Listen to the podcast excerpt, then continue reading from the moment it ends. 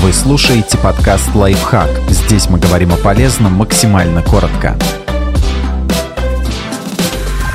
Как использовать микроперерывы во время работы, чтобы стать продуктивнее? Короткий отдых не только улучшает концентрацию внимания, но и делает нас счастливее.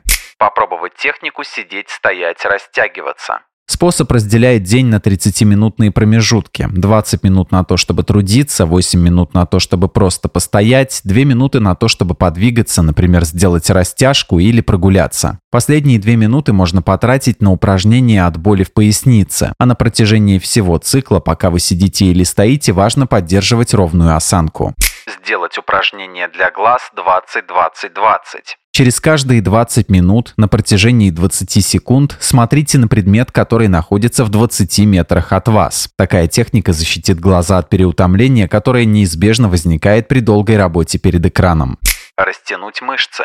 В этом очень помогает йога. Старайтесь выполнять несколько поз перед началом рабочего дня и еще несколько в середине, чтобы поддерживать тело в тонусе. А лучше всего составьте индивидуальный комплекс из простых упражнений для ног, плеч, шеи и других частей тела, которые особенно устают.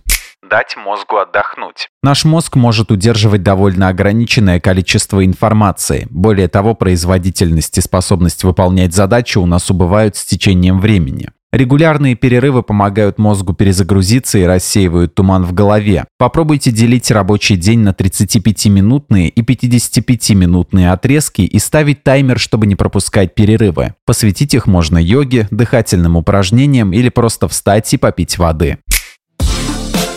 Подписывайтесь на подкаст «Лайфхак» на всех удобных платформах, ставьте ему лайки и звездочки, оставляйте комментарии. Услышимся!